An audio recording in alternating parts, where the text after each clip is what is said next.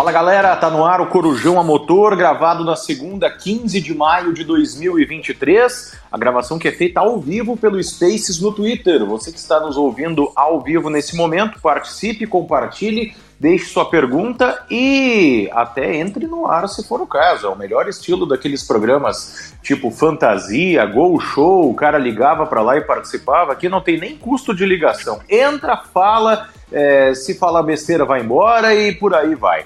Eu sou o Jefferson Kerner, aqui comigo está a ratazana da notícia, Bernardo Berst. Tudo bem, Bernardo? Tudo bom, Jefferson? Eu ainda vou tentar entender a etimologia da ratazana da notícia. Eu sei de bastidor qual é, mas ó, o contexto sem contexto é maravilhoso. E eu só posso te responder sobre isso com vai, coisa. É, vai, vai para Indianápolis. É para onde vai o Bernardo nesta semana. 500 milhas de Indianápolis chegando aí. Essa semana é a semana de treinos. Neste fim de semana, dias 20 e 21, é a classificação. A corrida fica para o outro fim de semana, dia 28 de maio. Maior clássico das corridas, o maior espetáculo do automobilismo. É uma semana em que também a gente começa com uma rodada tripla de Fórmula 1. Serão três fins de semana seguidos de Fórmula 1, depois de um calendário que começou devagar, teve um mês de espaço praticamente entre as etapas da Austrália e do Azerbaijão, e agora a coisa engrenando, e a Fórmula 1 é o primeiro assunto do nosso programa, GP da Emília-Romanha, que eu eternamente vou tender a chamar de GP de San Marino, porque o palco é o mesmo de onde sempre foi disputado o GP de San Marino, o autódromo Enzo Dino Ferrari em Imola, na Itália. Será que alguém se aventura a tentar de alguma forma, com uma mínima chance, talvez, quem sabe, de repente derrubar a equipe Red Bull?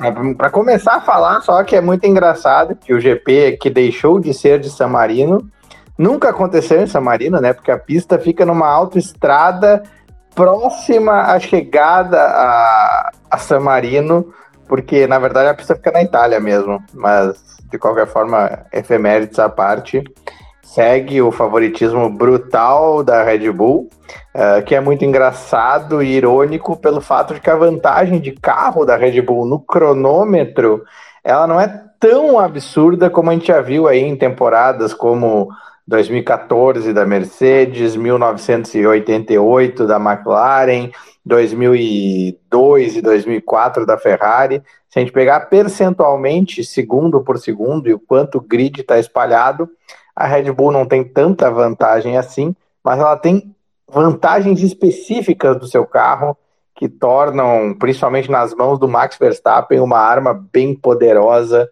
para ser o favorito para todas as corridas do campeonato. Ainda que eu acho que eles não vão ganhar todas, vai acontecer alguns percalços, 99% das vezes acontece, em alguma corrida, tem muita corrida, né?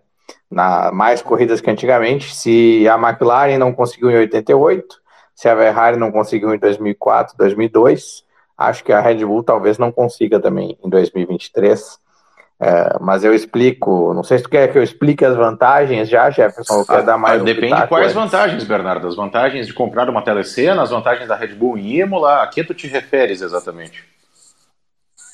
As vantagens de estar aqui no nosso Spaces e dar pitacos e fazer perguntas e, e participar e, e até de saber de promoçõezinhas para ganhar coisinhas que eu até vou anunciar mais uma daqui a pouco também.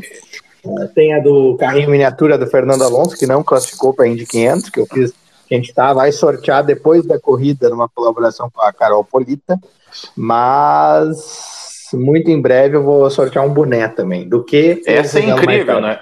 Mas as vantagens da Não, Red tudo Bull. bem, eu só, só para contextualizar Oi? aqui para quem está com a gente e dizer para o pessoal aqui que deixe suas perguntas ou até peça para participar aí conforme o assunto. É, só não pode ser muito ofensivo, um pouquinho tudo bem, tá? Com os apresentadores do, do programa, mas de resto tá tudo liberado. E o Bernardo é o único cara que cobra as 500 milhas de Indianápolis e oferece para o público dele mini, o sorteio da miniatura de um carro que não participou das 500 milhas de Indianápolis. Né? É até incrível que exista uma miniatura de um carro que não participou, mas enfim. Vamos lá, vantagens da Red Bull em, não é San Marino, na Emília Romagna, em Imola. Fala aí, Bernardo. Pois é, a, questão da Red Bull é o seguinte: ela tem entre 3 décimos e meio segundo de vantagem para os carros que a perseguem. Na maioria das vezes é a Aston Martin nas corridas, é a Ferrari nos treinos de classificação e a Mercedes ali no meio, fazendo um. Né, às vezes está melhor, às vezes está um pouquinho pior. É, isso não é uma vantagem brutal se a gente pegar volta por volta, mas ela é um conforto que a equipe tem primeiro para desenhar sua estratégia, otimizar sua estratégia e não precisar forçar tanto o carro.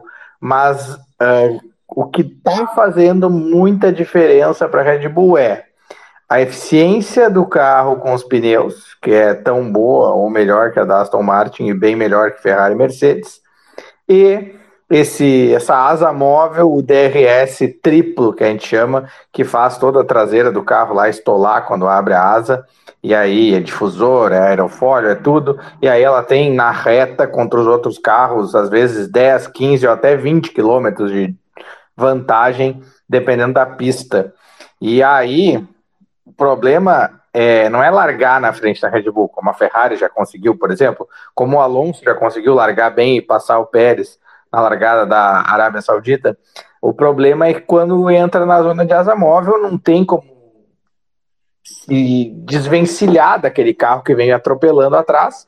E quando eles passam na frente, eles têm a vantagem no cronômetro. Então, se torna uma, ah, uma vantagem mais difícil de sobrepor do que se ela só tivesse a vantagem no cronômetro. Vai ter algum momento que alguém vai conseguir superar a Red Bull nessa temporada, eu acho que pelo menos em Imola a gente tem que apostar se vai ser o Alonso de novo no degrau mais baixo do pódio ou não, né? Mas você acha que em algum momento esse é, chegaria essa, é, essa oportunidade, essa possibilidade, ô Bernardo? Eu vejo em pistas mais europeias, clássicas, e Imola é uma delas, só que tem essa reforma. O problema de Imola, exatamente por causa dessa vantagem da asa móvel e da vantagem de reta da Red Bull, é que eles fizeram aquele. Eh, não é o último setor, né? É a, é a, junção do fim do último setor com o começo do primeiro setor. O que era uma chicane de baixa, eles transformaram numa meia curva de alta velocidade e tudo virou um retão. Então, se fosse a Imola de antigamente, não a Imola com a tamburela, a Imola pós-tamburelo, né? A, com o S normal, mas com a chicane antes da linha de chegada, seria uma pista mais travada e eu acho que a Aston Martin teria um pouco mais de ação para responder nesse tipo de pista, assim como eu acho que ela vai causar problemas em Barcelona. Eu poderia projetar a Hungria, mas a Hungria está muito longe ainda, então acho que já vai ter gente com carros atualizados, etc e tal, e tem essa grande incógnita para Imola, que é o pacote aerodinâmico da Mercedes. Essa talvez seja a grande é, coisa que pode alterar os rumos um pouco da temporada, principalmente na definição das quatro primeiras forças, né? Principalmente da segunda para a quarta força. Bom, vamos lá. Eu queria que o Bernardo trouxesse essa informação aí do que, a Mercedes está preparando para para esse GP de Imola e que o Alto pode dar sua opinião também, já que a gente colocou ele. É, não sei se é um pedido para se manifestar sobre um assunto específico, mas Vamos falar então sobre o que está rolando, né? Que será que a Mercedes finalmente sai da draga? Fala aí, Bernardo. Agora ele está metido no furdúncio, vai ter que falar o que ele quiser. Mas a Mercedes vai trazer um assoalho novo, um assoalho com conceito novo. A gente não enxerga muito o assoalho na Fórmula 1, né? Mas ele é o principal gerador de downforce e de vantagens aerodinâmicas desde que esse novo regulamento foi cunhado. E não basta só melhorar, aperfeiçoar, etc e tal. É, tem conceitos diferentes de como é que eles geram performance e a Mercedes vai tentar adotar um conceito mais parecido com mais parecido com o da Red Bull. E para isso ela vai ter que obrigatoriamente abandonar o conceito zero pod, meio pod que ela cunhou na última temporada e o que se espera é um carro mais convencional da Mercedes. A gente deve ter uma mudança visual nesse carro que a gente vai ver assim que o carro chegar no paddock quinta-feira, quase e certamente na sexta-feira. Quase certo na quinta, certamente na sexta-feira. A gente já vai saber um pouco de como é, qual é o caminho que a Mercedes fez com essas laterais mais convencionais. E tem asa traseira, tem todo, tem várias coisinhas aí, e a suspensão dianteira, que é um outro ponto muito importante, porque a Mercedes ainda não conseguiu desenvolver nenhum tipo de sistema anti-mergulho ou anti-diving. A, Red Bull tem na frente e atrás, e a Mercedes não nunca funcionou muito bem, o que torna o carro bem mais desconfortável de guiar e com variações de performance nesse regulamento do efeito solo.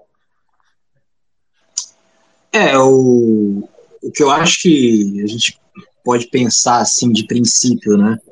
É, ganho de performance, a gente não sabe, né? O quanto isso vai, vai impactar, mas eu acho que um ponto que a gente pode estar tá, tá observando é, é milagres não vão acontecer, né? De um dia para o outro, até porque não era só o, o zero pod que era o problema, a gente sabe que é um carro que gera muito arrasto, toda aquela coisa que todo mundo já está cansado de saber, né?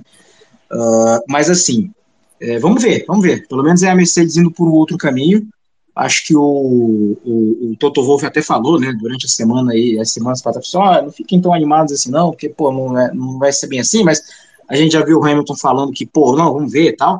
Eu sei que o fato que a gente sempre fala, não dá para piorar, né? A gente viu com o W14 como que deu para piorar, né? Acho que o W14 conseguiu ser um pouquinho até pior do que o próprio W13, e aí eles resolveram mudar a linha um pouquinho do, do pensamento. Mas vamos acompanhar, cara. Assim, eu acho que a Mercedes tem ainda, assim, é, um bom time de, de, de, engenheiros, o pessoal que projeta lá, embora é, alguns tenham saído. Eu acho que eles podem melhorar. Eu acho que é difícil piorar do que, do que já estava. E acho que pode ser um bom caminho. A gente só sabe até onde, né? Mas vai ser muito importante a gente poder observar essa, essa primeira impressão. o Lipe Paiga, que até interrompeu o disco dele do Jackson do Pandeiro que ele estava ouvindo, dizendo que o problema da Mercedes não é mais a frente. O Hamilton disse que o carro desse ano tem muita frente, mas falta traseira e reta. E o Borgo Racing está dizendo. O Borgo é o João Paulo Borgonov, que escrevia no Grande Prêmio. Eu lembro do nome aqui, eu associei as coisas. Pode ser que eu estou viajando da maionese, mas o nome me foi familiar. Mas o recado dele é o seguinte: o engraçado é que nas gerações anteriores de carros, a Red Bull era muito forte nos traçados travados. Um Garorinho de Mônaco era uma certeza de vitória. É, exatamente, né? período aí que o, o Daniel Ricardo, por exemplo, estava na equipe. É, geralmente a Mercedes massacrava e a Red Bull é, realmente buscava se sobressair nesse tipo de pista. O que tu tens a dizer sobre isso aí, Bernardo? Mas tem uma explicação. Claro, vai lá. Tem uma explicação. Uh, é que a, o Newey, ele sempre foi conhecido por ser um cara que ele não tem só um conhecimento grande de aerodinâmica, ele sempre criou bons carros em aderência mecânica. A parte de suspensão, aquele acerto de chassi que a gente costuma dizer nas corridas dos regionais, assim, como é que a, a, a base do carro está funcionando. É, o Adrian também é um cara muito bom nisso. E quando a Red Bull naquele tempo não tinha um grande motor, tinha muitos problemas com aquele motor Renault, a gente vai lembrar nessa época, onde é que ela podia reagir, onde ela tinha um ponto muito forte, que era esse chão do carro ser muito funcional e amigável às vezes para o piloto. E como ela tinha essa base, eu acho que ela uh, deixou isso aqui um pouquinho, assim, ó, nós temos isso aqui, mas vamos investir em eliminar o arrasto e ir para a otimização aerodinâmica máxima e ter esse carro super eficiente. Então é por isso. Só que aí qual é o resultado disso? A Red Bull continua sendo boa de chão. Ela ainda é um carro bom para pistas que não são tão rápidas. E aí é mais difícil ainda reagir contra ela, uh, apesar da variação de traçados. Muito, olha, muita gente chegou aqui só para contextualizar. Nós estamos com o programa Corujão a Motor e a terceira edição.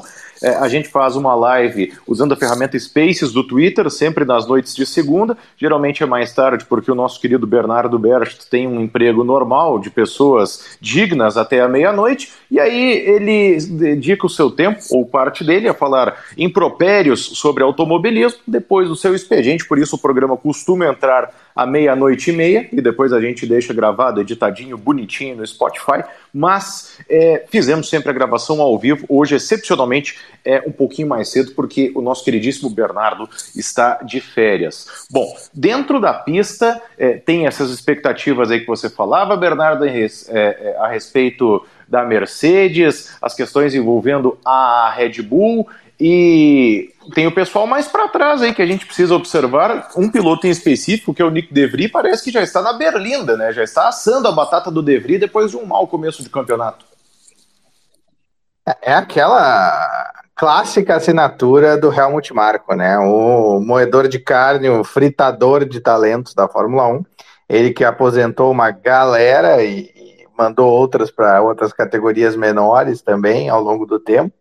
É, vários bons pilotos foram fritados aí nessa essa carreirinha da Red Bull pelo Helmut, e ele que tanto se encantou com o De Vries na, no GP de Monza no passado, e de repente precisava contratar ele por causa de uma corrida só, a demonstração de uma corrida foi suficiente para eles irem atrás do De Vries e assinar esse contrato numa pista que é completamente diferente de todas as outras. Agora também, depois de ter uma amostragem aí de um comecinho de temporada, já quer contra um piloto, né? A única comparação que ele tem nesse carro ruim da AlphaTauri é o Yuki Tsunoda, que é um piloto já com experiência, já dá para dizer que é um veterano na Fórmula 1, né? Tem, tá na terceira temporada dele. E aí, com todas essas coisas contra e essa falta de planejamento do Helmut Marko, ele já quer defenestrar o coitado do De Vries, mesmo que o começo da temporada seja bem ruim. É, eu acho que é muito precipitado, como foi precipitado contratarem o De Vries, que estava numa situação completamente diferente, num carro que não traz nenhuma não, não, não corresponde a nada que o Fórmula 1 faz, então ele precisaria de muito mais tempo para se adaptar. Olha, tem uma pergunta aqui chegando, deixa eu ver, o Cláudio Pessoa, o conceito da Red Bull é o norte a seguir e todos vão para lá. Na opinião de vocês, quem é a cópia mais interessante? Onde a Ferrari se encontra? Ela copia ou continua sólida em uma solução própria, com conceito próprio? Bom assunto para você, Bernardo. E eu coloquei na conversa aqui também o nosso Lipe Paiga, que sabe muito da parte técnica. Que isso, Lipe Paiga? Você está me ouvindo aí? Tô ouvindo, boa noite.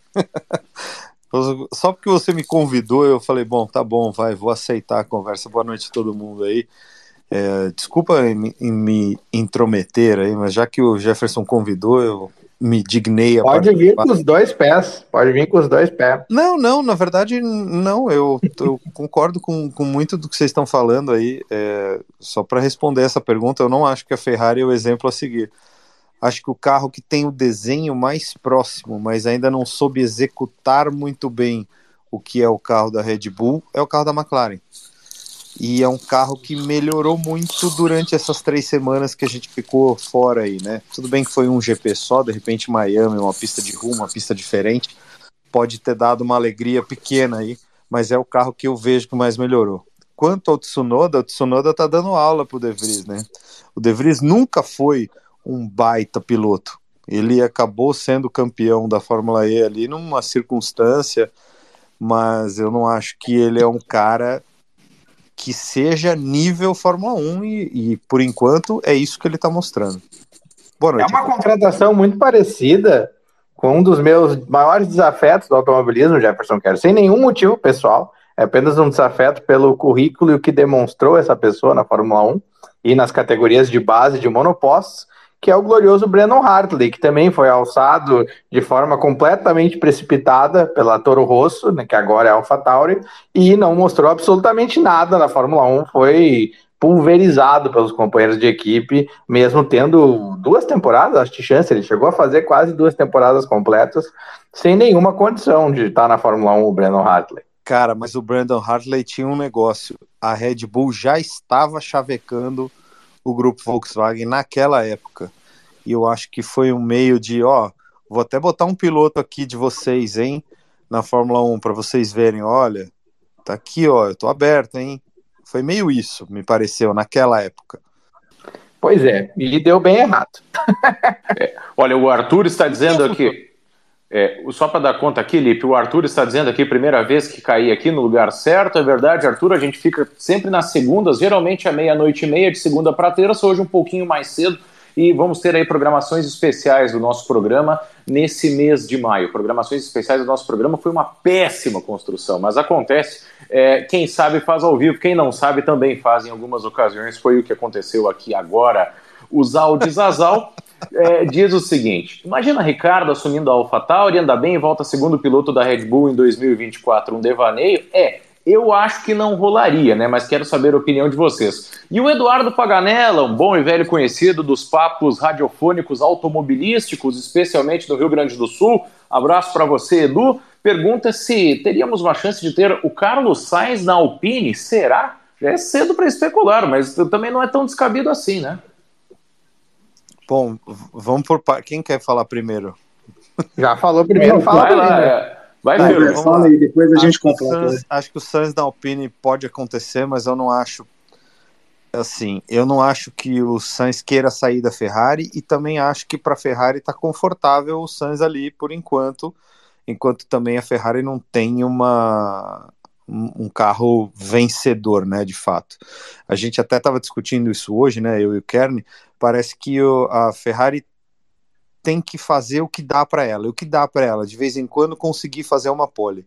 E o Leclerc é o cara que está em busca disso. É por isso, inclusive, que ele tem batido muito mais e porque ele está com um carro que não é o, o carro que está confortável para ele, mas ele está tentando andar tudo que dá, ou até às vezes mais do que o carro, para poder fazer uma pole ali, que é o que dá uma levantada na, na, na Ferrari nesses tempos. Mas eu não acho que o Sainz é, seja o momento dele sair, nem acho que a Ferrari está insatisfeita com o trabalho dele, na minha opinião.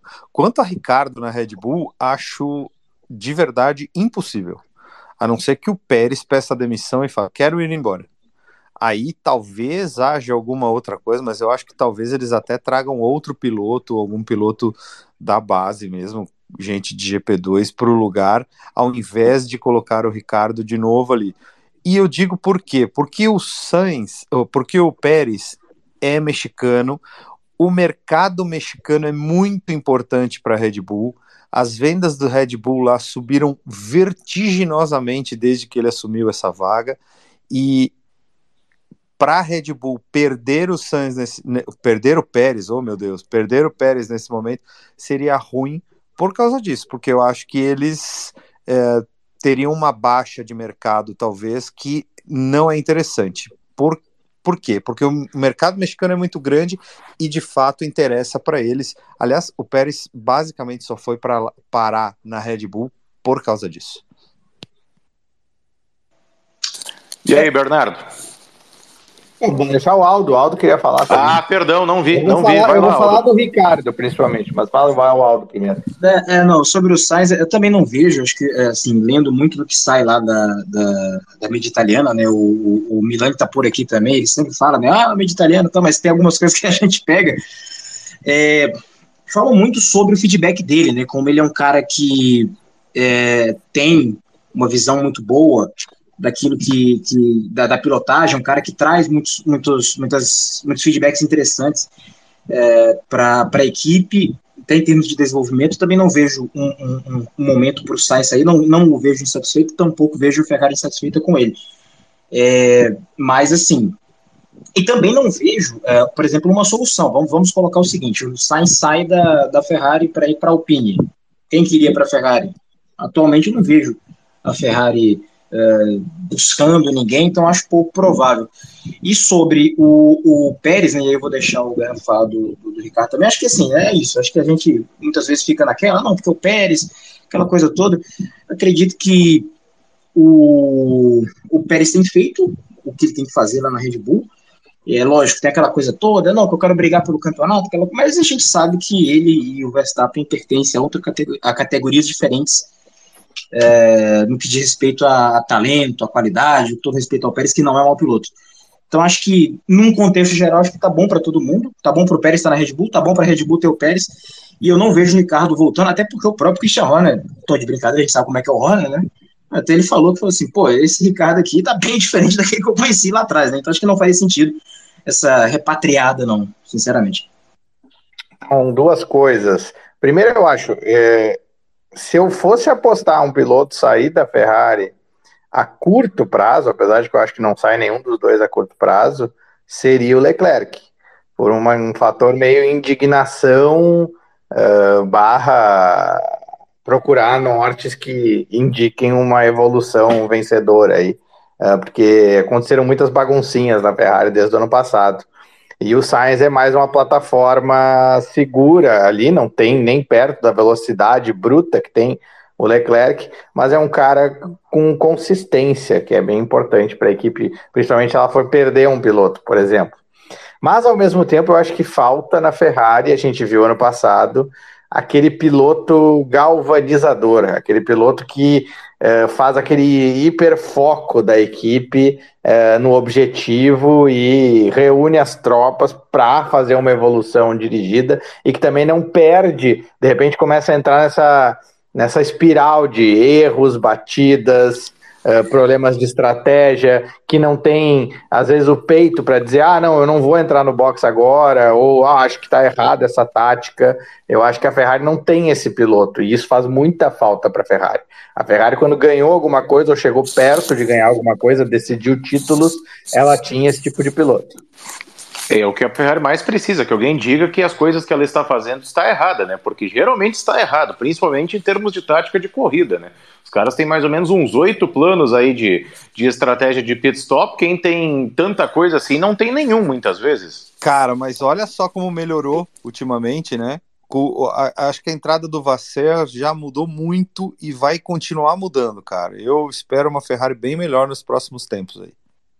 Mas por enquanto é pior que a Ferrari do Binotto, de resultado, de problemas, problemas mecânicos, problemas eletrônicos. Ah, ah mas esse carro veio pronto do Binotto, né? Esse é uma prova do Binotto, mas só que o que está acontecendo? Primeiramente, desculpa já colocar aí meu, minha, minha colher aí. Boa noite. Vass... Boa noite, antes de tudo.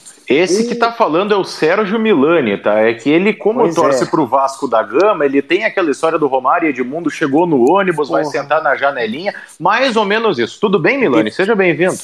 Boa noite. Depois dessa eu vou embora. Depois de você chamar de Vascaína, vamos embora. Depois que dessa. isso, Milani? Nossa. Que Não, isso, podia Milani? ser pior. Podia ser pior. Se fosse me chamar de rubro-negro, aí sim era é, processo na seta. Mas enfim, uh, dos males o menor, já diria o filósofo.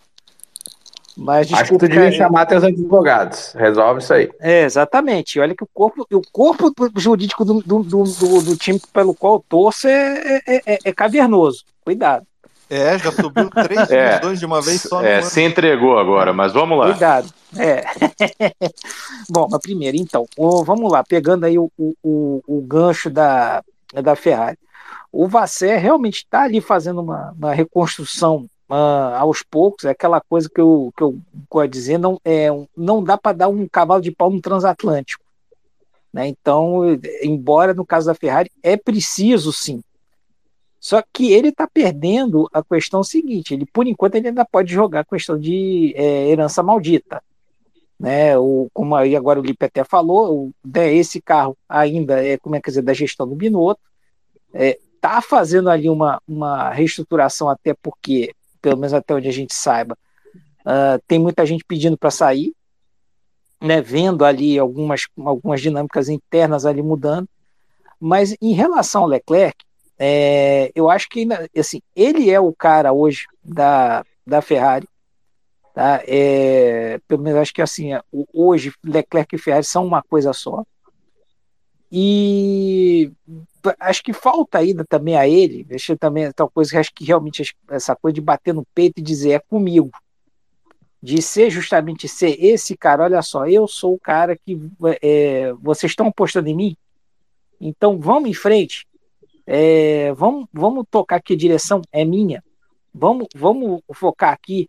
E aí, talvez para isso, como é que dizer, eu considero o Sainz um, um, um ótimo piloto, para ser um, um, justamente o papel de, de, ali de, de apoio, porque a Ferrari é, causa, é, é, conta muito com, com o input técnico dele, embora agora com esse carro ele já disse também que não se sente tanto à vontade com esse carro, né? Já até brincou, o, o SF23 é uma diva, né? Ele tem uh, meandros aí que, que a equipe não achou ainda, não, não se entendeu.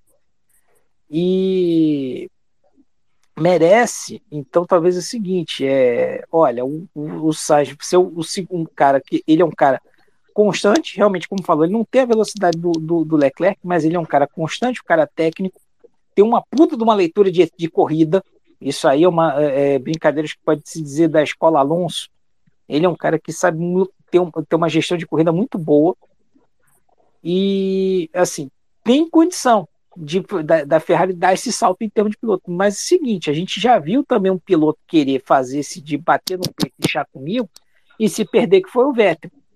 Que o Vettel foi piloto, foi querer ser piloto, estrategista, engenheiro, é, moço do, do pirulito e acabou se perdendo um pouco nisso. Né? Então, até por conta da, da, da estrutura da Ferrari. Né? A Ferrari é um, uma, um caso à parte.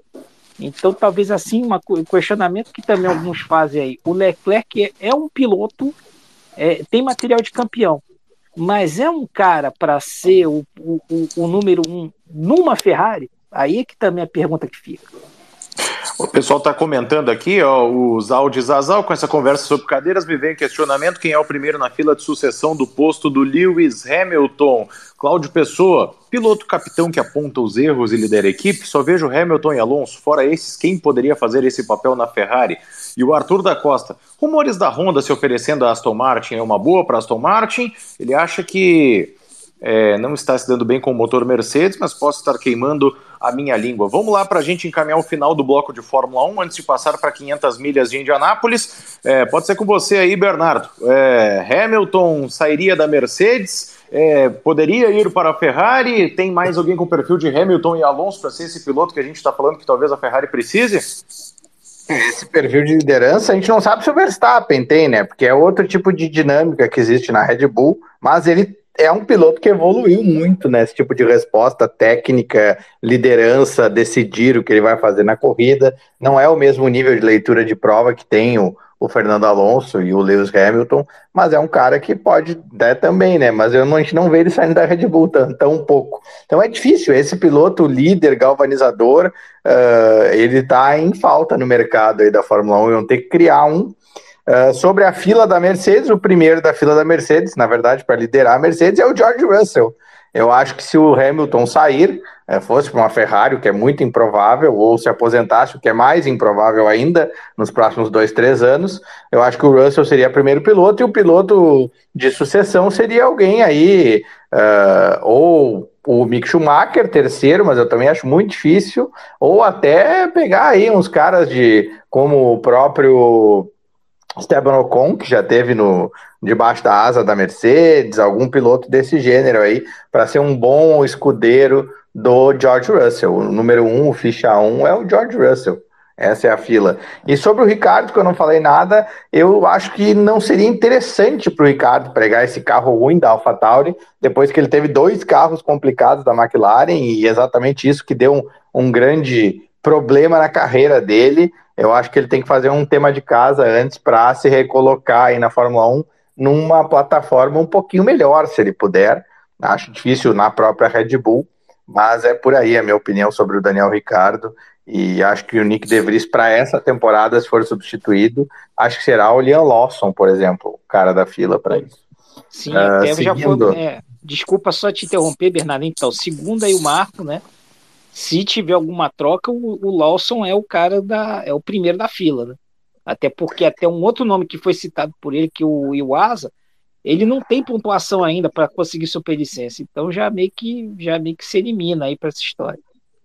E sobre a questão Aston Martin Honda, eu não vou dizer que não é nem se oferecendo, eu vou dizer que é um negócio que vai acontecer. Deve ser anunciado, talvez ainda nesse ano, e ou no máximo no próximo ano, e é um desenvolvimento de eventos que acho que está muito mais perto de uma assinatura do que o pessoal imagina. Acho que é está bem encaminhado e meio que é a única alternativa e é uma boa alternativa que a Honda tem de seguir na Fórmula 1, né, quando terminar a parceria dela com a Red Bull, e também a única que a Aston Martin tem de ter um fornecedor oficial de motor dela, né? ser um, ter um apoio de montadora, não ser uma cliente. E pode ser um bom negócio, que eu acho que vai ser, por mais que a Honda tenha que desenvolver, entre aspas, um novo motor, porque a planta dela que fabrica o motor atualmente é da Red Bull e vai continuar fazendo isso. Uh, ainda assim, ela tem um know-how que ela adquiriu dessas regras, as mudanças ainda incluem uma parte dessas regras. Acho que ela tem tudo para desenvolver um motor competitivo e em 2026 ser uma parceira da Aston Martin. Resta saber esse nome, que vai ficar esquisitíssimo, né? Aston Martin Honda, será que vai continuar Aston Martin? E aí, se a gente deixar para o Lawrence Stroll criar nome de equipe, a gente sabe que ele é horroroso, né? Ele fez a gloriosa Racing Point, que é um dos piores nomes de equipe de todos os tempos. É, depois que nós tivemos BMW, Sauber, Ferrari, tudo é possível, né? O Arlindo Silva chutou o balde dizendo que, sinceramente, a Ferrari e a Mercedes deveriam trocar os seus pilotos, porque o Lewis não tem mais nada para trazer para a Mercedes, já ganhou tudo que podia ganhar, né? E o Leclerc também não vai ser o piloto que vai levar a Ferrari à terra prometida. É, bom, Gente, nós vamos é, finalizar o bloco de Fórmula 1 aqui. Quero agradecer aí. Eu vou é, abrir espaço aqui na nossa lista de oradores, que é bem restrita. Vou deixar aqui o Lipe e o Aldo, que estão há mais tempo conosco, de lado nesse momento. Eles podem pedir a palavra aí em seguidinha, que nós vamos falar. Vou deixar o Milani aqui, porque o Milani acabou de chegar, né? Mas nós vamos agora com 500 milhas de Indianápolis. Começou a programação do mês de maio no último fim de semana com o Grande Prêmio de Indianápolis e o piloto em quem você há tanto tempo deposita fé, esperança e confiança, o Alex Palou, retribuiu a, a, todas as suas apostas e bênçãos, meu querido Bernardo, e levou a vitória mais uma vez de forma dominante. Inegável o talento do Palou e o grande trabalho que ele tem feito na Indy. Eu acho que ele tem que começar a patrocinar minhas coberturas de Fórmula Indy, porque no programa 300 por hora do último final de semana, eu falei que tinha que acabar o Alex Palou junto com o Marcos Ericsson. E sempre que eu dou uma cornetada bem forte no Alex Palou, ele vai lá e ganha uma corrida. É impressionante. É de tiro e queda. Mas então, como assim acabar que... o Alex Palou? É um, é um campeão da Fórmula Indy, que papo é esse? Sabe que eu tenho que manter essa minha implicância, Jefferson. Eu comecei. Implicância é uma coisa que tu não termina com ela. Implicância é uma coisa que tu trabalha, tu cria novas teses, tu faz um contorno e tu vai fazendo a tua narrativa para continuar implicando, senão não tem graça.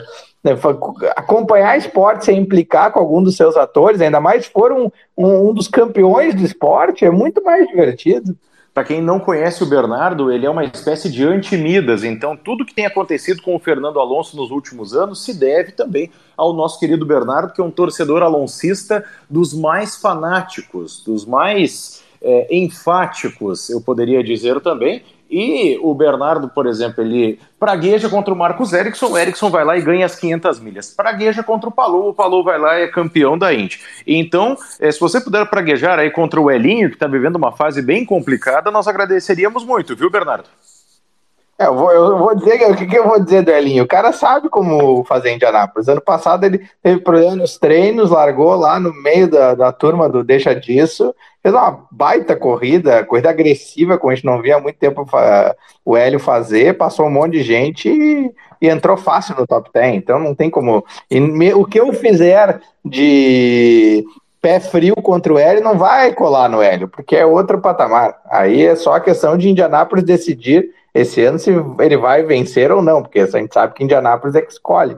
Mas que ele vai estar entre os atores, os protagonistas, eu não tenho dúvida.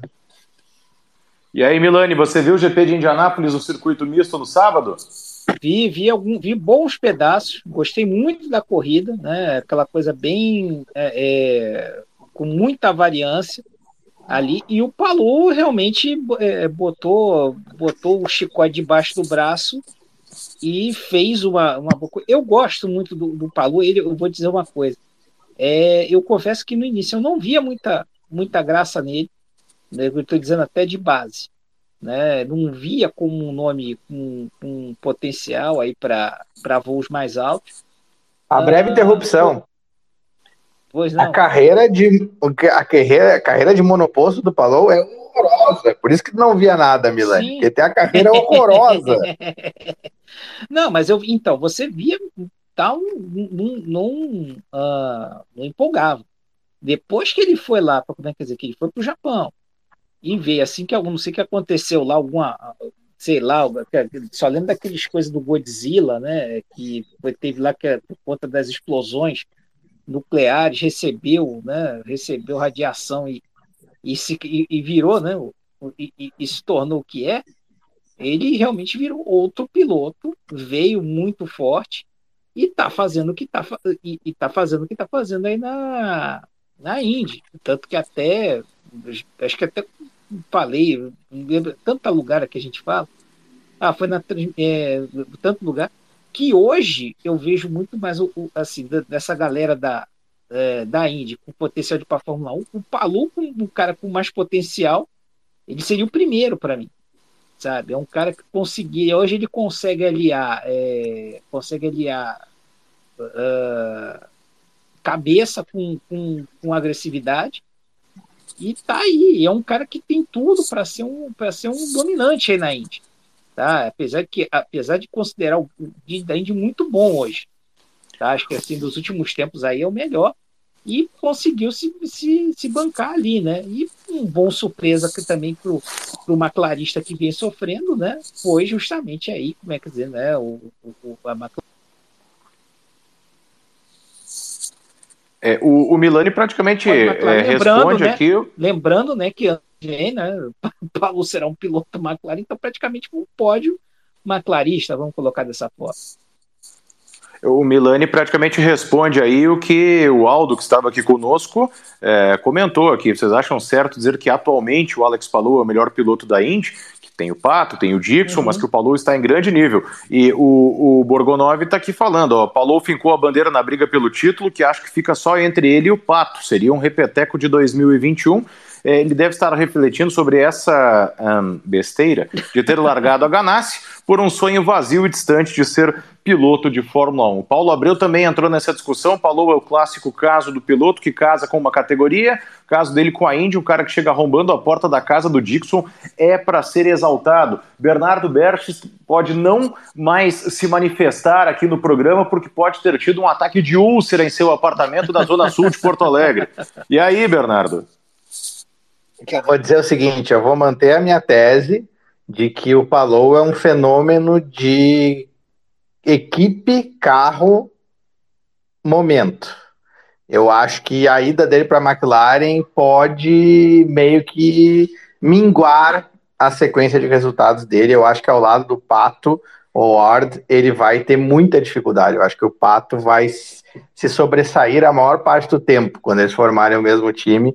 Eu acho que o casamento do Palou tem muito a ver com o poderio também que a Ganassi tem e talvez também com o próprio jeito que o carro anda com o motor Honda. Eu acho que o motor Honda casa mais com o estilo de pilotagem de alguns tipos de pilotos do que o motor Chevrolet, que é mais para um piloto.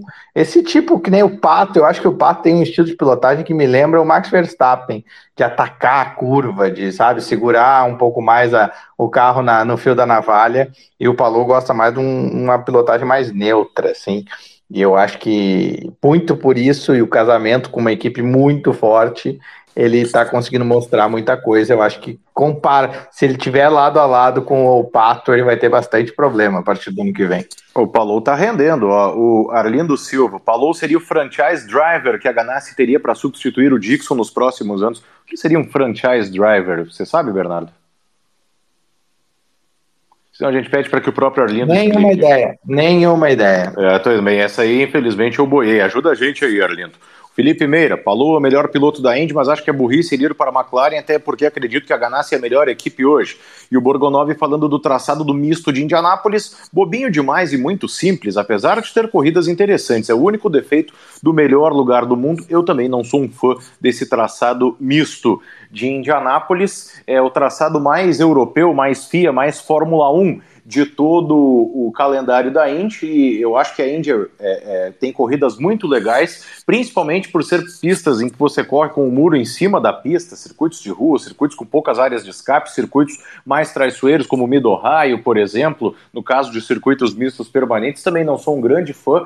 É, acho que é importante, acho que é legal ter uma prova no misto de Indianápolis, mas é, é completamente é, desnecessário ter duas como nós temos hoje, já que depois dessa prova do mês de maio vamos ter uma em conjunto com a NASCAR aí no começo do mês de agosto. A gente está falando tanto do Palou, eu vou dizer mais então, Bernardo, para que a gente é, abra os trabalhos definitivamente de 500 milhas de Indianápolis, saindo um pouco do mérito do GP. Hoje, se eu fosse obrigado a apostar num site de apostas como Bet Carvalho, Paulo Bet, Bet Balanço ou qualquer coisa do gênero, eu colocaria meu dinheiro no Palou para ser o vencedor das 500 milhas de Indianápolis. E o segundo lugar eu colocaria, ou minha segunda aposta seria o Alexander Rossi. Eu saio um pouco da turma de favoritos aí de Pato, do próprio Tony, que acho que estarão muito fortes, mas iria nesses dois. Eu acho que esqueceu um outro Beto, um bet importante, o Beto Barbosa da Docica. Eu acho que esse aí também é importante a gente lembrar. É, é um bom candidato, é um bom candidato, tem razão. O Betafogo, que é o time do Sérgio Milani, que travou o celular aqui e não pôde mais participar, né? Mas tudo bem, quem, em quem tu apostarias aí, Bernardo? Hoje, situação de hoje. Eu, eu mantenho a minha aposta lá de algumas semanas atrás que a gente conversou. Para mim, Takuma Sato, Samurai Voador, eu acho que vai nos surpreender. Ele tá naquela trajetória esquisita que leva a coisas boas em Indianápolis. Essa é a minha aposta científica. Científica? Tem certeza que é científica? Eu tenho certeza, o cara sabe como fazer. O cara é rápido, o cara tá numa, na melhor equipe, provavelmente. E ele teve o único final de semana de corrida que ele teve nesse ano foi horroroso. É aquelas coisinhas, é, quem tá muito em alta, normalmente em Indianápolis dá aquela, hum, peraí, peraí, meu, não vai ser barbada assim. Primeiro tu encontra um problema, depois tu resolve teu problema. A gente não vê assim esses caras que vêm navegar, que nem o Dixon, né? O Dixon é a nossa maior prova disso. O Dixon sempre tá ali uma força da natureza, o carro acertado, tá tudo certo, tá andando mais que todo mundo, larga lá na frente, é a Ganassi, etc e tal, e creu na hora da corrida. Alguma coisinha, a tática, é um safety car, é o pace car, desculpa, Jefferson. Pace car entra na hora errada para ferrar a tática do cara, erra um pit stop, falta gasolina, alguém bate no meio da prova e bate nele. Então, é, eu acho que o Takuma Sato está naquela, tá naquela trajetória ideal de ter equipamento, conhecimento e problemas para ganhar as 500 milhas.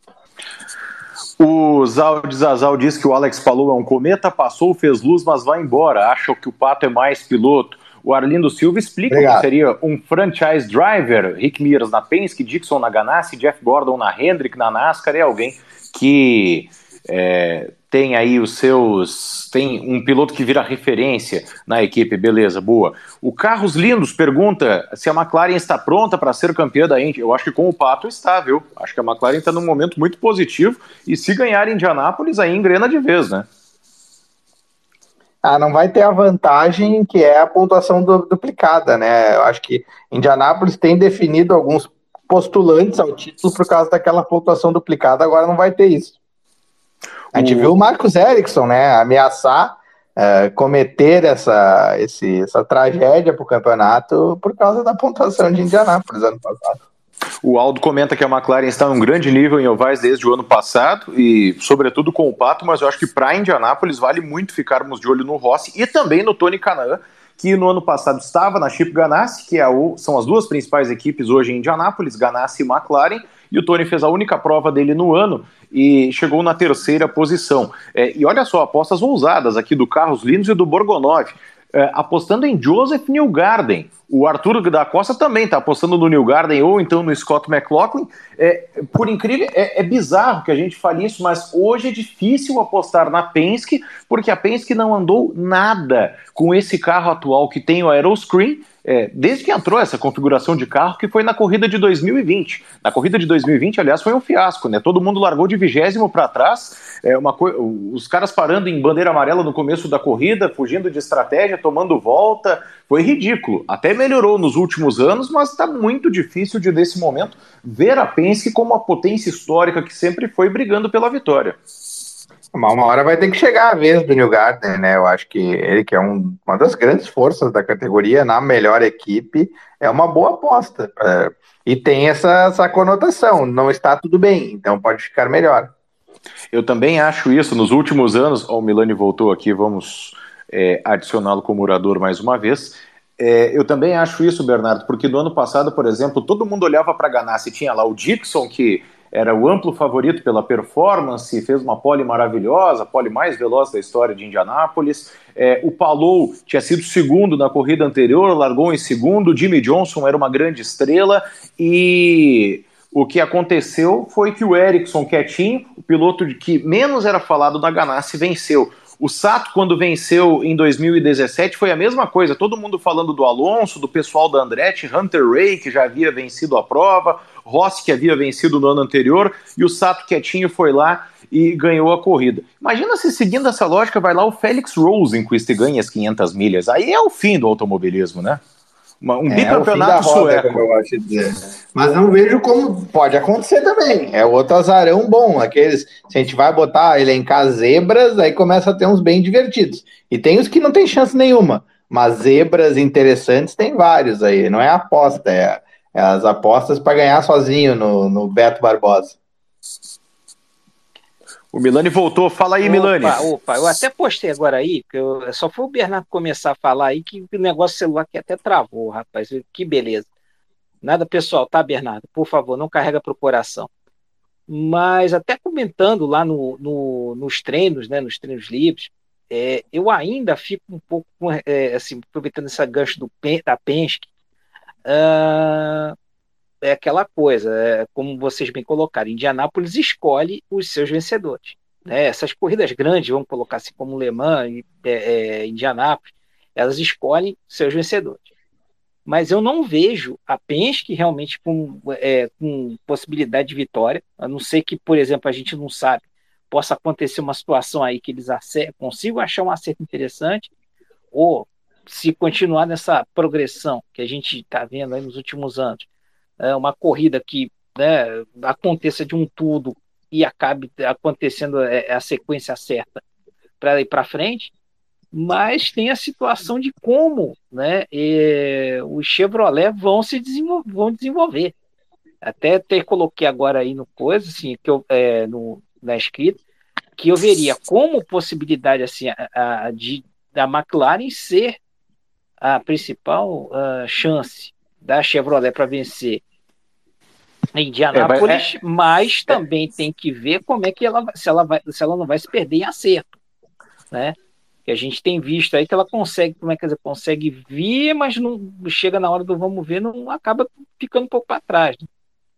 Não, eu acho que em termos de velocidade a McLaren vem melhor do que nunca, porque Sim. tem uma receita. Ele, os quatro pilotos da McLaren terminaram em segundo, terceiro, quarto e quinto lugares no ano passado. Sim. O Rossi ainda pela Andretti e o Tony pela Ganassi. Então. E, e, essa coisa da Chevrolet não serve mais de desculpa para Penske, né? Peraí, porque a, a, equipe do Ed Carpenter botou carro na primeira fila no ano passado. Sim, mas. É, a... Aliás, nos dois últimos anos, né? A McLaren, é, olha é, esteve aí a uma zigue-zagueada menos do Marcos Ericsson de ganhar a corrida no ano passado com o Pato. Botou um outro carro em quarto com o Félix Rosenquist, que nunca foi nem a um pódio no circuito oval. Então não é possível, né? A Penske é, precisa fazer alguma coisa. Não, eu, eu concordo contigo, mas assim, é, a, a, mas só que você vai vendo o seguinte, é, são, são pontos, uh, são pontos, é, é, vamos botar ali, não é uma, não, é, não são tendências, você vai colocar assim, a Ed Carter tem, tem lá, mas assim, a Ed Carter conhece aquilo ali, se bobear, é, pode vendar ali, pode vendar o pessoal ali que eles vão ter acerto.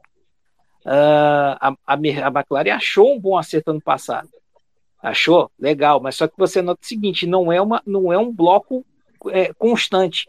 Você for ver como é que dizer, nos últimos tempos a Honda tem sido muito é, mais, é, tem sido muito mais consistente e tem, os carros com o chefe tem que ser, tem que brincar, tem que estar tá com um acerto muito bom, saber ajustar também durante a corrida e, e trabalhar em cima de estratégia, né? Em cima de estratégia. É, mas tem uma coisa importante, eu acho que a, a McLaren a hum. McLaren fez uma captura importante que ela tinha, ela tinha essa mesma referência no ano passado, até o Pato Ward comentou isso lá no Media Day. Ano passado tinha o Montoya, uh, ajudando a definir uma direção uhum. de acerto para eles, porque conhece muito. E o próprio uhum. Montoya fez uma baita corrida com o que tinha, Sim. até porque ele teve muito, ele tem muito azar no treino também, porque ele entrou numa hora ruim e quando ele foi tentar de novo, o tempo também não ajudou. E aí esculhambou a classificação dele, fez uma boa corrida e estava também como força da McLaren, eu acho. Uhum. E esse ano eles pegaram o Tony, né? O Tony Canaan, que sabe o que, que precisa para ter um carro que ganhe em Indianápolis ou que chegue ali no top 5. E eu acho que isso vai ser importante também, essa influência, essa, essa a, as ideias do Tony do que, que eles precisam fazer, porque eles sabem fazer. Uhum. Tem equipes que às vezes pegam o veterano, a, a própria Foyt pegou o Tony alguns anos atrás e, e, melhorou o nível da Foyt na corrida. A Foyt tinha um bom acerto. Só que como ela não sabe fazer tão bem como, por exemplo, a McLaren está fazendo, ficou um pouquinho mais atrás ainda. Acho uhum. que na uhum. McLaren vai, vai ajudar também a ter essa vai. receita consistente. Agora, é isso que precisaria acontecer na Andretti, né? E aí seria o momento de é, existir na prática, que não está existindo, a tal parceria Andretti e Maierchenk porque a Andretti não tem pilotos é, é, experientes, experimentados com, na, nas 500 milhas, onde experiência conta demais.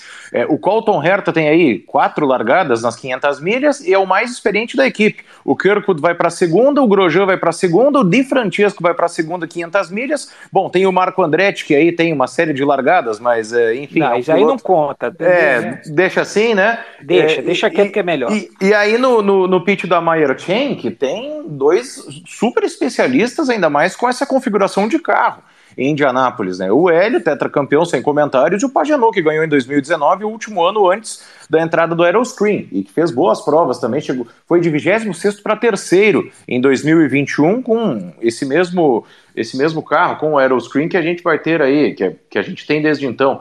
É, então, é, eu acho que está nas mãos da Meyer Chain que talvez tornar a Andretti competitiva nesse mês de maio, porque a Andretti não aparece promissora, é, como não esteve muito competitiva no ano passado, é, e prova disso foi o grid de largada, né? Carlos da Andretti largando lá do vigésimo lugar para trás, Andretti e Chain.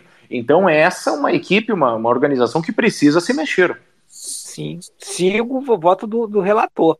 Né? É, se tem essa chance aí, tem que aproveitar. Porque, como você bem colocou, uh, hoje o grupo que a Andretti tem não é um, um, um grupo tão consistente. Né? É, tem, quer dizer, tem, pode fazer uma boa corrida? Pode, mas em termos de uma preparação para uma Indy, uh, não é, assim, à primeira vista, algo que tenha essa, essa possibilidade de, de ir para frente. E a Meia Schenck tem lá dois caras uh, especialistas nessa, nesse, nesse brinquedo aí. Então, se tem essa possibilidade, agora é a hora, né? É, nem que seja aquela situação, olha, me ajuda aqui. É, é, chega assim, né, seu Michael Andretti, olha, esqueça o que passou, vamos, né? Oi, sumida, oi, sumido, vamos conversar aqui e tal, o que passou, o que passou, agora vamos, são tudo, são flores. E é a chance que eles têm. Né? Bem como a própria Mesh, que está devendo até agora, que está devendo essa temporada toda, né? até né, Vila, é, é bacana né, o vídeo que a, que a André fez, né, até falando um pouco da situação da, da equipe. Então, talvez seja a grande chance de redenção, né? Se é aquela famosa corrida de Cinderela uh, da Maia Schenck e quem sabe aí como é que as Andretti se aproveitar disso. É, tá meio esquisita essa relação, né? Desde que teve o auge da relação, foi aquela evolução ali com o Jack Harvey, depois entra o Hélio, e eles encontram um carro sensacional para as 500 milhas de 2021. Uh, só que a, a, o que eu vejo, assim, até porque eu, o que eu vi lá, e até uma conversinha rápida que eu tive com o Marco Andretti quando eu cheguei lá ano passado, mas eu vejo que a Andretti tinha a sensação assim: ah, vamos dar uma atenção boa para esses caras, é, porque eles são coadjuvantes, e aí eles vão nos ajudar a melhorar nosso nível. E aí, quando a Schenck ganhou um certo protagonismo, parece assim que a Andretti puxou um freio. E aí começou a ter algumas rusgas de ego, assim. Eu não sei se não tem isso. E aí talvez a passagem de informação e de auxílio esteja mais fria. E aí a Schenck tem que se virar mais e a Schenck não tem todo o know-how que ela precisaria ter, né? para enfrentar de frente essa galera. Eu vejo um pouco disso, até porque eu lembro que eu perguntei para o Marco como é que era conversar com o Simão Pagenot e o Hélio para fazer a preparação da equipe, e aí ele veio com o papinho de ah, não, mas no, nos treinos eu sempre sou um dos mais rápidos. Tipo, a gente tem acerto, meio, tipo, a gente não precisa. Deu, ele deu um ar de assim, a gente não precisa, sabe? É uma coisa assim. O, o, Arthur da Costa e o Arlindo Silva citaram aqui a Rei Hall, mas olha, eu fiquei inclusive muito decepcionado com a Rei Hall no ano passado. E depois da prova que eles fizeram no Texas, que foi o primeiro oval da temporada, o único antes das 500 milhas, eu acho que a Rei Hall briga aí do vigésimo lugar para trás. Talvez o Grand Rei Hall, pela experiência dele em circuito oval, possa vir mais para frente. Mas não vejo a Hall nesse momento. Isso é uma coisa interessante, acho que é disso que o Milani falava agora há pouco. É, equipes que uh, às vezes aparecem bem. Você vê, Andretti, o carro não mudou, o carro da Fórmula 1 uhum. não mudou é, é de 2020 para 2022, por exemplo. Agora, olha como o Andretti caiu em 2020, quando eles fizeram pole position com o Marco, uma pole improvável, para 2022, quando todo mundo estava largando de vigésimo para trás. É, então a própria Reihal ganhou em 2020, olha onde eles estavam em 2022, com o mesmo carro. É, é, isso é uma coisa muito curiosa. A Ganassi é a única equipe que tem conseguido se manter aí sempre num nível muito competitivo. Os carros mais rápidos de Indianápolis desde 2020 são os carros da Chip Ganassi. Isso é, é inegável. Então, aí que podem residir surpresas e aí que uma Penske da vida que está devendo aí a três corridas pode renascer, né? Sim, fato. E tem sempre aquele detalhe, né? Por mais que você tenha dado, por mais que você tenha ali a tua, tua equipe com tudo que é informação, tem sempre alguma coisa que vai ali mexer e, e, e tem aquele toque também do seguinte, é, todo cozinheiro, por mais que seja a mesma receita, quer dar o seu, quer dar o seu toque. Então é aquela coisa também, ah, vamos, a gente tem esse acerto aqui, ah, vamos começar a experimentar isso aqui, vamos tentar uma coisa diferente, porque pode ter um, um pulo do gato, e aí começa a ter essa, uh, aí numa dessas se perde o caminho de uma vez e não, e não se encontra mais, que pode ser justamente que pode estar sendo esse caso da, da Andretti, bem como da Hal. Também não vejo a Hal com uma, uma potencial uh, postulante a essa, essa vitória. Vejo ali, talvez ali com, com muito bom, com, com muita boa vontade de chegar ali no, no, no, top 10. Com muito boa vontade. É, tem o fator coisas esquisitas que aconteceram nos últimos anos. É, eu acho esquisito, pelo menos pelo que eu conhecia de o que me disseram muitas vezes, até quando eu estava lá 2018 e 2019, que é as equipes reaproveitarem os carros mais de os chassis mais de um ano porque aquele chassi funcionou. E sempre o que me disseram é que depois de uma 500 milhas, depois de uma prova de, de speedway, de oval, de alta velocidade como essa, de longa duração, as forças que o chassi é submetido e a torção que ele sofre, apesar da fibra de carbono ser muito resistente, ele não é mais o mesmo depois que ele fez uma prova inteira. E por mais que o acerto seja naquele milímetro importante para dar a performance do carro, o que sempre me diziam é que quando chega às 500 milhas, as equipes, principalmente as grandes, elas botam chassi novo. Às vezes testam mais de um para ver qual é o chassi que está melhor, né? E aí vão elencando, porque é um investimento alto, mas é o, digamos assim, a corrida na temporada em que se troca esse chassi da Lara é as 500 milhas para depois usar no resto da temporada e ano que vem ver o que, que, ele faz com esse chassi. E tem muitas equipes reaproveitando, eu acho que uma das que não faz isso e está sempre na frente, pode ser um acaso ou não, é a, a Ganassi. A Ganassi tá, tem substituído todos os carros a cada ano, ela só faz o mesmo trabalho de excelência na preparação desses carros. E aí eu vejo que eu, eu achei esquisitíssimo que o Hélio ganhou num ano com o carro, ok, o carro estava muito bom, já não era novo, mas era um carro médio, Aí ele usou de novo esse carro no passado e tudo indica que vai usar de novo o carro nesse ano. E já tá meio. Não posso acreditar que tá todo retinho esse carro mais. Não, Bernardo, mas espera aí, tá meio estranho isso, porque eu lembro que eu li uma matéria da Penske em que eles falavam que um carro que o McLaughlin usava no ano passado era um Tube, que é o chassi, o monocoque, de 2012. Então acho que não tem uma reposição tão constante assim, sem ah, que seja é, em caso de batida. Mas o que me falava, eu falei inclusive lá com o, o Larry Foyt, que ele ah, em 2018, uh, em 2019, na verdade, eu entrevistei o Larry, e ele falou: as equipes grandes têm esse procedimento de trocar o chassi para Indianápolis, e nesses últimos dois anos a gente tomou esse mesmo procedimento porque na média o resultado é melhor. Às vezes se opta por usar um chassi mais antigo, mas é uma opção esquisita. E eu não, não sei, é o que, eu, o que eu aprendi lá era isso. E agora a gente tem, tem visto as equipes apostarem mais em carros usados. E eu acho, eu, eu quero entender, eu vou tentar entender, inclusive eu vou, vou tentar fazer perguntas nesse sentido, para entender como é que funciona isso. Porque se tu pensar logicamente, um chassi que já sofreu torção, etc e tal, vai ter mais problemas potenciais num, num lugar que exige que esteja tudo com muito perfeito, muito, muito no detalhe, porque muda o acerto. Se o chassi está trabalhando no meio de uma curva, já muda a cambagem, muda o caster, muda um monte de coisa, porque tá, tá torcendo. É uma pergunta importante antes que a gente que tu fale, que tu possa falar mais aí sobre a cobertura, Bernardo Cláudio Pessoa, carro do Hélio bateu no ano passado, pensei que tivesse trocado o carro. Na verdade, as equipes é, muitas vezes elas não trocam o chassi, que é o monocoque, aquela parte central que o carro é construído todo ao redor daquilo ali, né?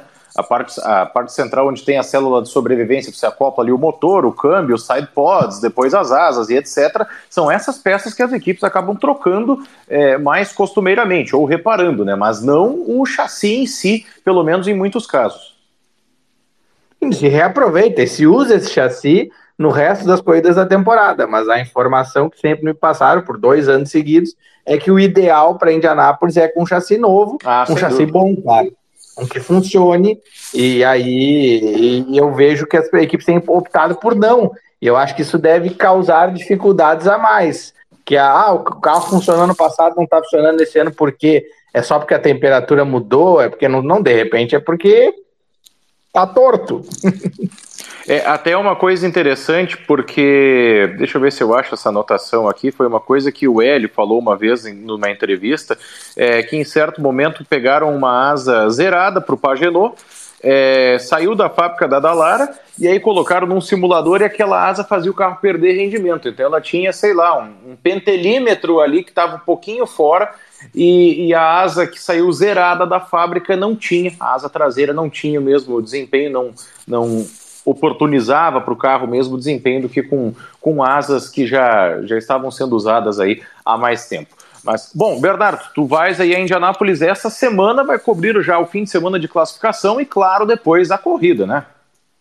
Sim, a gente vai fazer o pacote completo. Eu devo estar sábado, eu vou estar na pista, com certeza, desde de manhã, apurando, futricando, incomodando e vendo o que está acontecendo para a gente fazer essa cobertura, né? Porque a gente, na verdade, é uma, é uma equipe, né, Jefferson Kerr?